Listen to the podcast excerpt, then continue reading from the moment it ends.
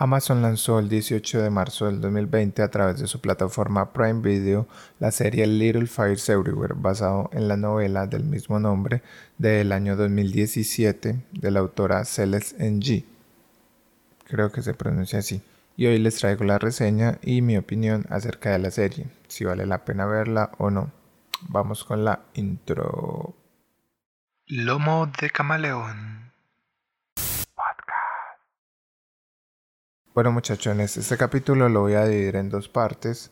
En la primera voy a hacer una reseña breve de, pues, de qué trata la serie, eh, sin spoilers, digamos que es una zona segura. Y ya en la segunda parte, ya sí les voy a contar pues, eh, digamos, lo más completo posible eh, exactamente pues de qué trata la serie. Entonces la serie está ambientada en el año 1997.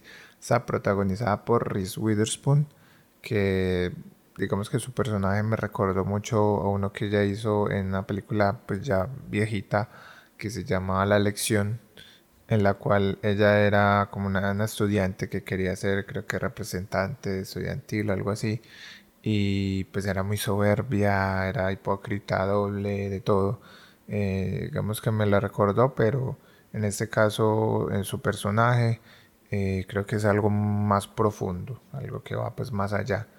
Y la otra protagonista es Kerry Washington, que también pues una actriz que hemos visto en muchas películas y series.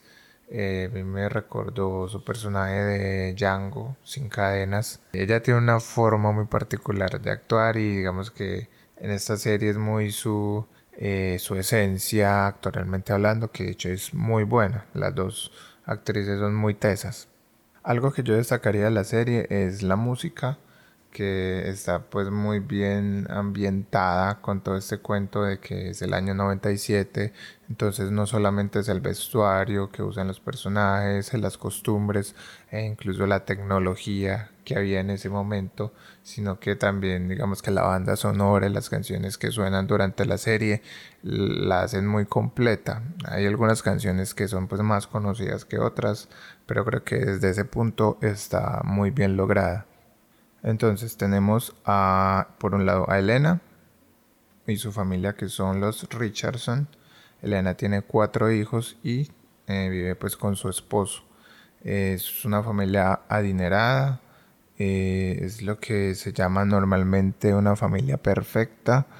Eh, Elena trabaja medio tiempo en un periódico, entonces digamos que es como una vida de, muchas comodidades y de muchos lujos. Por otro lado, tenemos a las Warren, que son solamente Mia, la protagonista, y su hija Pearl. Pearl, Pearl, Pearl. Bueno, como difícil de pronunciar estas familias se conocen, empiezan a mezclarse y digamos que sus formas de ver la vida de las protagonistas de Elena y de Mía eh, hacen que ellas empiecen a chocar, pues puesto que Elena es mucho más abierta, tiene una actitud siempre pues como de, de querer ayudar a los demás y Mía es una persona bastante misteriosa, es más introvertida, eh, es a veces de pocas palabras y todo el tiempo tú estás como pensando en mm, como que está ocultando algo. Entonces llega un momento en que eh, los secretos que tiene cada una empiezan a revelarse y eso genera pues problemas y conflictos con sus familias. Eh, hay un elemento detonante de todo esto, pero bueno, eso sí no lo va a revelar pues porque eso ya iría en la segunda parte, pero si hay un, suceso concreto que hace que estalle toda esta serie de sucesos y de conflictos que las llevan a ellas a, empezar a, revelar ciertos eh, secretos de su pasado, de sus pasados. Entonces es una serie que nos muestra mucho y marca muchísimo el tema de las clases sociales algo que tristemente todavía estamos viviéndolo, el tema de, la gente de piel blanca, piel negra, eh, y aunque el racismo aún existe, eh, en ese año era mucho más marcado este tema de este tema de, del blanco gobernando al negro. Todo el tiempo la serie tiene diálogos que van muy hacia, ese, hacia esa temática. Y el otro tema de la serie que yo creo que es muy principal es la maternidad, o sea, cómo diferentes mujeres afrontan la labor de ser madres, la interacción con sus hijos eh, y cómo las expectativas que tienen los hijos y que tienen las madres se ven derrumbadas muchas veces. Entonces es una serie que es muy de drama, eh, es muy de pequeños conflictos que tiene cada uno de los personajes. Eso me parece muy valioso. Que los personajes que vemos en la serie no pasan porque sí. O sea, todos tienen una historia. Todos los personajes se van desarrollando, van contando eh, lo que sienten, lo que piensan, eh, sus secretos. Yo creo que es una serie que te engancha, que, que no es vacía, o sea, tiene mucho que contar. Entonces, pues desde ese punto me parece buena, me parece muy buena la serie. Esta reseña no es auspiciada ni nada por el estilo, por si acaso. Bueno, ahora sí vamos con la parte más carnuda del asunto. Eh, valga aclarar, zona de spoilers para los que no les gusta, lo pueden dejar hasta acá o pueden irse hasta el final, porque aquí ya sí voy a explicar más concretamente de qué trata la serie. Tenemos a Elena, ¿cierto? Eh, Elena vive con sus cuatro hijos, con su esposo. Los hijos de Elena son Easy, Trip, Lexi y Moody. Tiene una vida pues lujosa, de mucha tranquilidad, de muchas comodidades y está rentando una casa.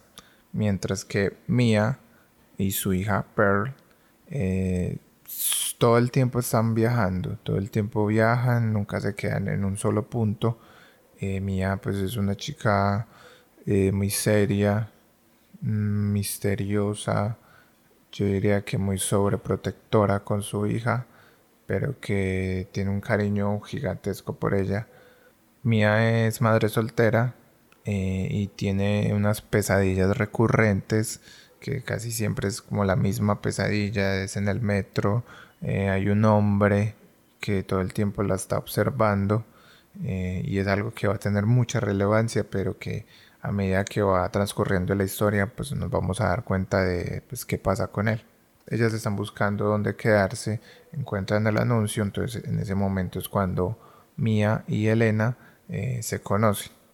Mia es artista plástica, eh, además le gusta la fotografía, logra conseguir trabajo en un restaurante de comida china cuando Elena se percata de que Mía pues eh, no tiene pues como muchos recursos económicamente hablando, eh, le ofrece trabajar para ella como empleada doméstica, lo cual pues eh, Elena es lo que yo llamaría como una falsa filántropa. O sea, siempre es como la apariencia de querer ayudar. Todo el tiempo la serie te arroja comentarios racistas, despectivos. De hecho, la respuesta de mí es como que, pues, yo por qué voy a ir a de sirvienta, yo ni quiera hago eso. Sin embargo, como su hija Pearl empieza a desarrollar una amistad con uno de los hijos de Elena, con Moody, eh, ella se da cuenta que, pues, como su hija se está sumergiendo en esa vida y le gusta, incluso Pearl conoce a los otros hermanos, entonces empieza a llevarse bien con ellos. Eh, Mía, yo diría que con el fin de protegerla, opta por aceptar el trabajo, tratando de conservar algo de dignidad, pues eh, ya no se considera una sirvienta, eh, entonces ingresa pues a trabajar allá, igual. La cosa se complica cuando Elena empieza a desconfiar de Mía. Como Mía le dice mentiras respecto a sus antecedentes de, otros trabajos, entonces Elena empieza como con la cosita a investigar y en ese transcurrir aparece Bebe o Bibi, que es como el tercer personaje eh, principal, aunque yo no lo llamaría como protagonista, pero es la que desencadena el conflicto principal de la, de la serie. Es una chica pues de ascendencia asiática que trabaja en el restaurante de comida china con Mia. Mia hablando con ella, eh, le cuenta que Vivi tenía una bebé, que en un momento en el que estaba en una extrema pobreza, en que no tenía nada para alimentarla, en una crisis, ella deja abandonada a su hija en una estación de bomberos afuera y coincidencialmente pues Mía cuando está trabajando con Elena eh, se da cuenta que van a organizar una fiesta de una amiga de Elena que están adoptando una niña y pues cuando le cuenta la historia se da cuenta de que esa niña que la amiga de Elena tiene eh, en adopción eh, pues es exactamente la misma hija que abandonó Vivi. Entonces como Vivi tiene la intención de o tiene ese deseo de pronto de poderla recuperar a Mia le empieza a ayudar. Cuando Mia le cuenta a Vivi, pues sucede una de las escenas más curiosas de la serie y es que Vivi literalmente se va para la casa donde están celebrando la fiesta, llega, ve a la niña, pega un grito y sale pues como corriendo para llevársela.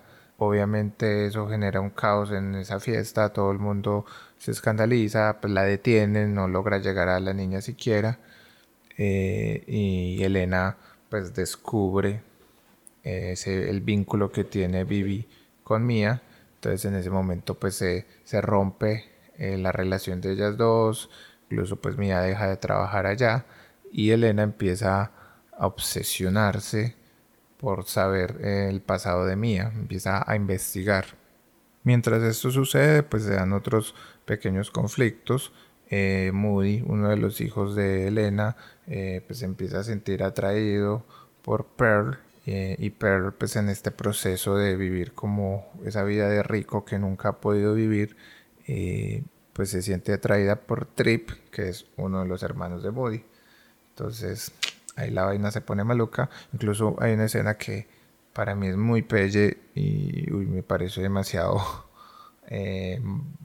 malvado de parte de Pearl es que pues Moody cuando se conocieron le mostró un lugar secreto, de estos que muestran en muchas películas, el típico cuartico oculto en el cual el chico pues va a pasar tiempo solo, él le muestra el lugar y posteriormente Pearl lleva al hermano a ese mismo lugar. Entonces como que wow.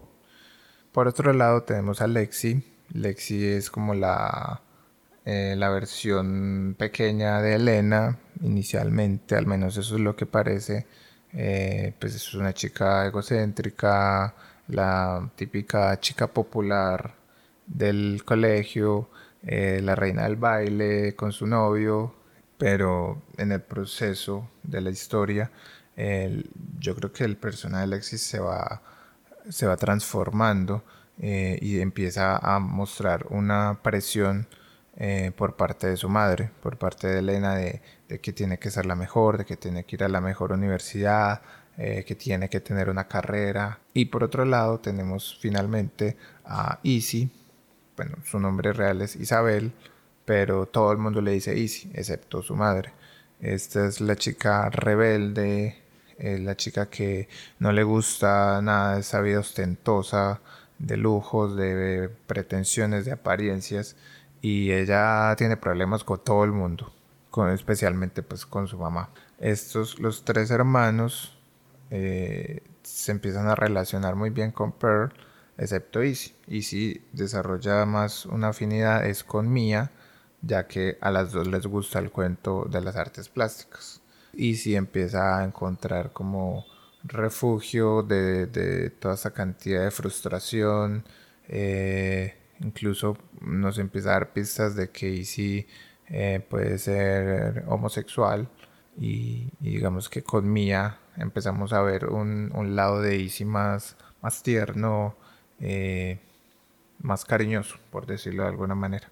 Volviendo a Elena, Elena empieza a investigar, incluso pues eh, sale de la ciudad porque quiere saber pues Mia quién es ella en ese esculcar y esculcar se da cuenta de que Mía había sido contratada para alquilar su vientre a una pareja. Ahí es cuando nos damos cuenta de que el hombre que aparece en las pesadillas de Mía es este sujeto que la contrata para tener a su bebé.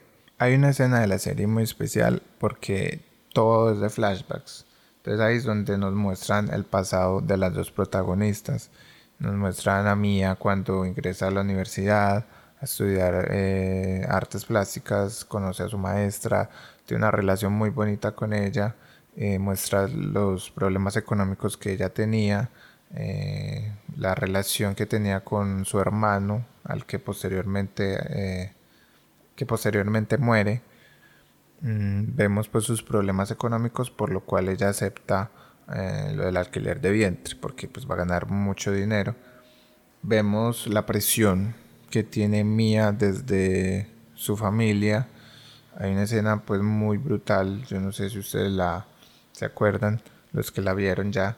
Ah, hay una escena muy tesa en la que los papás están haciendo una plegaria de estas que hacen antes de cenar y los papás dicen ojalá uno de nuestros hijos pueda honrarnos con una carrera exitosa. Eso me pareció muy heavy muy teso. Eh, entonces como que todo eso nos va mostrando por qué Mía es como es.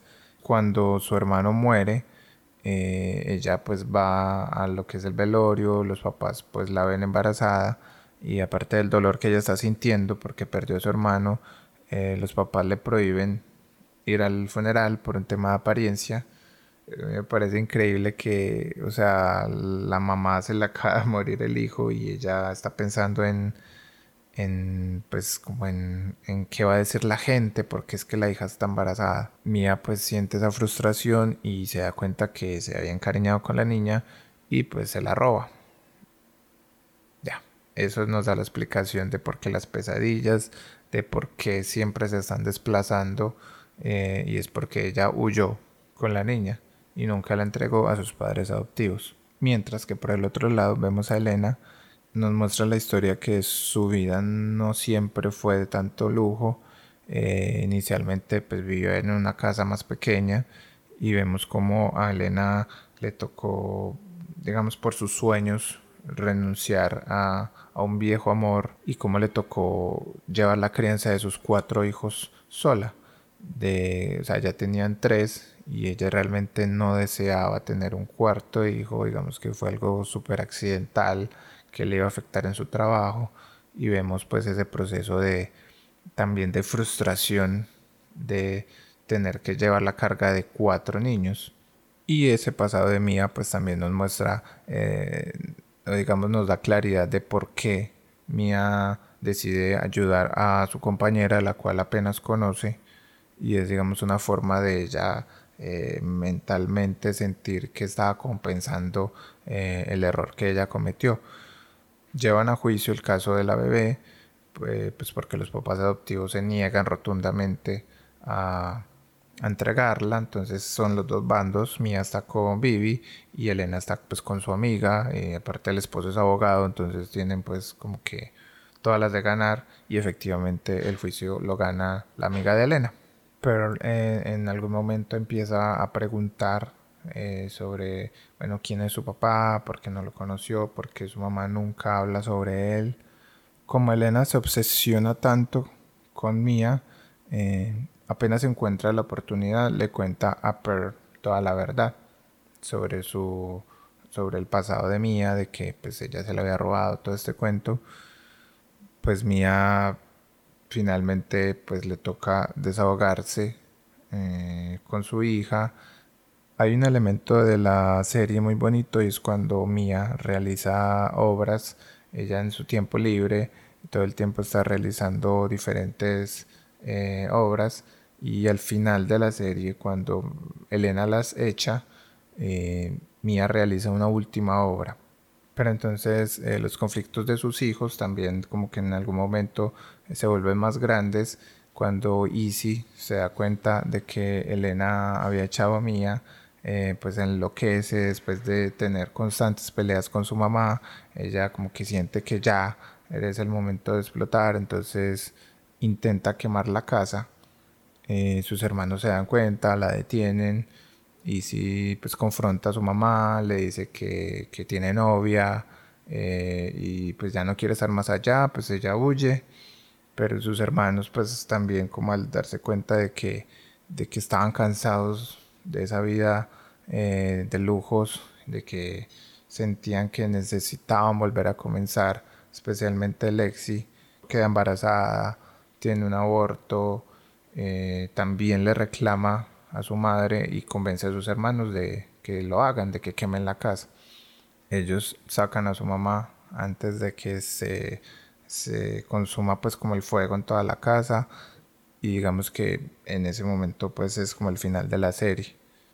Cuando logran apagar el incendio, incluso le dicen a Elena, es que el incendio al parecer fue provocado porque habían varios eh, fuegos por todas partes. Que ahí pues digamos que toma sentido el título de la serie. Y Elena dice, eh, fui yo.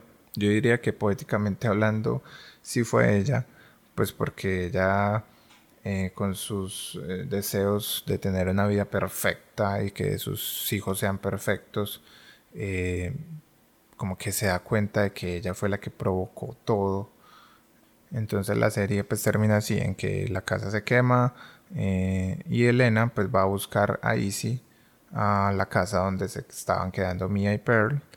Y bueno, este último pedacito sí no lo va a contar porque ojalá la vieran. Es una escena muy bonita porque Elena llega y encuentra eh, la última obra que realizó Mia y lo que ella encuentra le da como todo el sentido a la serie. Eh, es una serie que aborda muchos temas, el racismo, el lesbianismo, eh, la rebeldía, la pérdida de la virginidad temprana, el tema de, tener una carrera exitosa. Yo creo que el tema principal, como decía en la primera parte, es la maternidad. Eh, como algunas mamás moldean o intentan moldear a sus hijos para que sean igual a ellos y cuando eso no sucede se da ese choque en que los hijos tienen unas expectativas diferentes y las mamás sienten que, de pronto han fallado como madres y, también están las mamás que de pronto son sobreprotectoras eh, que ven a los hijos como unas cerámicas que no quieren que nunca les pase nada que nunca sufran. Así que la serie es de dos realidades. Son dos realidades de dos mujeres diferentes eh, cómo afrontan cada una eh, esas labores como madres. Entonces yo recomiendo mucho la serie, eh, me pareció bastante entretenida, mucho drama. Ojalá la vean y me cuentan qué les parece, si están de acuerdo con mi análisis o no, o si pronto piensan que la serie va por otro lado. Gracias por escuchar este nuevo capítulo de Lomo de Camaleón. Esto es algo así como la segunda temporada. Pues espero que les guste. La idea es seguir haciendo eh, reseñas, hablar mucho de cine, de series, eh, fotografía, de bueno, de todo lo que vaya surgiendo. Me cuentan qué les parece el episodio. En Facebook, Instagram, YouTube, soy como Dicastado Arts. Y creo que eso sería todo. Así que nos vemos en un próximo capítulo. Ciao.